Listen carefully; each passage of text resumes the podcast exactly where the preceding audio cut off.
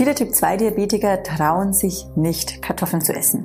Man hört ja immer wieder, Kartoffeln sind schlecht, Kartoffeln solltest du auf alle Fälle meiden und Kartoffeln katapultieren dein Blutzucker jenseits der 250, jenseits der 300. Ja, was es jetzt damit auf sich hat und ob es wirklich so schlimm ist, das erfährst du jetzt. Willkommen zurück hier bei Diabetes im Griff, dein Podcast rund ums Thema Typ 2 Diabetes. Hier ist wieder Peter. Schön, dass du wieder mit dabei bist. Und falls noch nicht geschehen, unbedingt mal diesen Podcast hier abonnieren, um auch zukünftig auf dem Laufenden zu bleiben. Weil es geht ja darum, möglichst viele Impulse zu sammeln um dann mit dem Thema Diabetes vernünftig umgehen zu können. Heute spannende Folge ums Thema Kartoffeln. War vielleicht für dich auch schon mal eine Frage, die du dir gestellt hast. Darf ich, darf ich nicht? Warum wirken die so? Wirken die überhaupt auf den Blutzuckerspiegel? Und das wollen wir heute mal klären. Und zwar übernimmt das mal meine liebe Frau, die Barbara. Und ich wünsche dir jetzt ganz, ganz viel Spaß bei dieser Folge.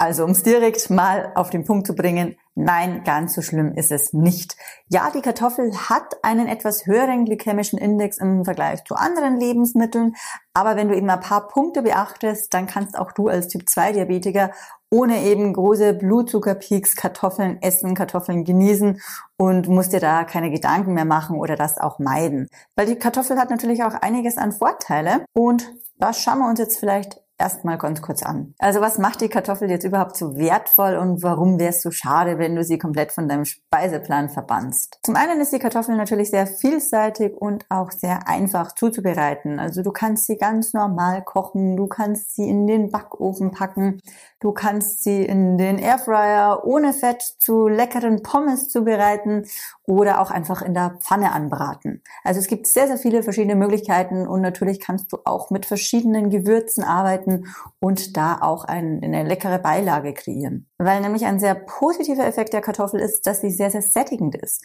Und das eben bei einem relativ geringen Kaloriengehalt, also auf 100 Gramm circa 80 Kalorien. Da kannst du schon eine Menge essen, wirst gut gesättigt. Vor allem, wenn du abnehmen willst, ist es halt eine super Beilage, um deine Mahlzeit aufzuwerten, ohne dass du Unmengen an Kalorien isst. Dann liefert uns die Kartoffel noch einiges an Kalium. Und Kalium ist sehr wichtig, weil in den meisten ja, Ernährungsweisen heutzutage finden wir halt sehr, sehr viel vom Natrium, also vom Salz.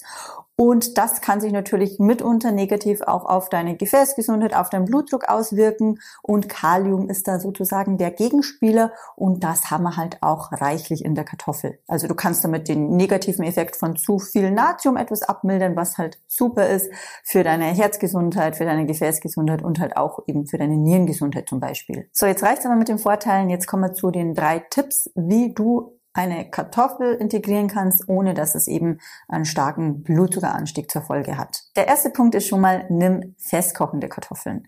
Weil festkochende Kartoffeln haben im Vergleich zu mehlig kochenden Kartoffeln einen niedrigeren glykämischen Index, was bedeutet, schon allein, weil du die andere Kartoffel der einen vorziehst, hast du einen geringeren Blutzuckeranstieg. Was natürlich suboptimal ist, aber ich nehme es mal an, es ist selbstverständlich, dass du kein Kartoffelbrei-Pulver aus der Packung verwenden solltest. Dann der nächste Punkt, gestalte deine Mahlzeiten sinnvoll. Also heißt, pack dir nicht nur ein halbes Kilo Kartoffel auf den Teller, sondern kombiniere das sinnvoll. Und zwar mit allen Makronährstoffen, also sprich einer gesunden Proteinquelle, einer gesunden Fettquelle und dann hast du natürlich dann eben mit der Kartoffel als Kohlenhydratquelle eine volle Mahlzeit, eine komplette Mahlzeit und eben durch die sinnvolle Gestaltung keinen zu starken Blutzuckeranstieg zur Folge. Was jetzt auch noch in den Punkt mit reinfällt ähm, mit der sinnvollen Mahlzeitengestaltung ist, wenn du jetzt sehr, sehr lange keine Kartoffeln gegessen hast, weil du dich einfach nicht getraut hast, dann macht es eben auch Sinn, dass du dich mit der Menge etwas langsamer rantastest. Vor allem, wenn du erst seit kurzem an deiner Insulinsensitivität arbeitest, dass sich die wieder verbessert,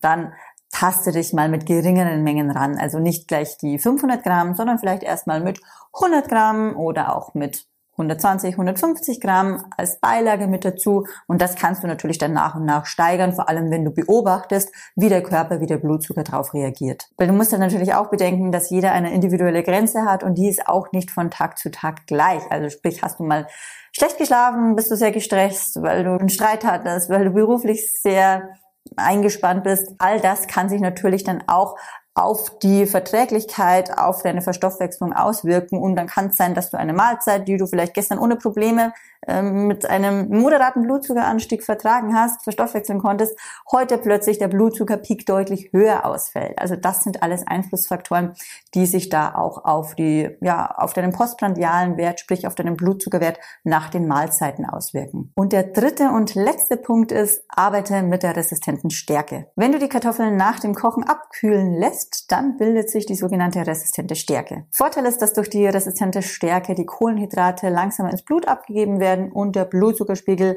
langsamer und nicht so stark ansteigt. Also wie du siehst, musst du auf gar keinen Fall für immer auf die Kartoffel verzichten oder sie komplett von deinem Speiseplan verbannen. Achte einfach auf diese Punkte, probier dich da aus, taste dich daran und dann wirst auch du sehen, dass du die Kartoffel ohne Blutzuckerpeaks einfach in deinen Speiseplan wieder integrieren kannst. Wäre ja schade, darauf verzichten zu müssen. Ich hoffe, da waren jetzt wieder ein paar wertvolle Tipps für dich mit dabei. Und dann natürlich noch ganz wichtig, wenn du mehr im Bereich Ernährung wissen willst, dann kannst du dich sehr, sehr gerne mal bei uns für ein kostenfreies Beratungsgespräch eintragen. Da schauen wir uns deine aktuelle Vorgehensweise ganz genau an, wo vielleicht bei dir noch die Stellschrauben sind. Und dann kannst du da auch nochmal einiges an Tipps abstauben. Also trag dich sehr, sehr gerne ein unter www.peterseidel.com und dann hörst du bald von uns und ich hoffe, wir sprechen uns dann auch bald mal persönlich und ich kann dir nochmals ein paar mehr individuelle Tipps für dich und deiner Vorgehensweise mitgeben.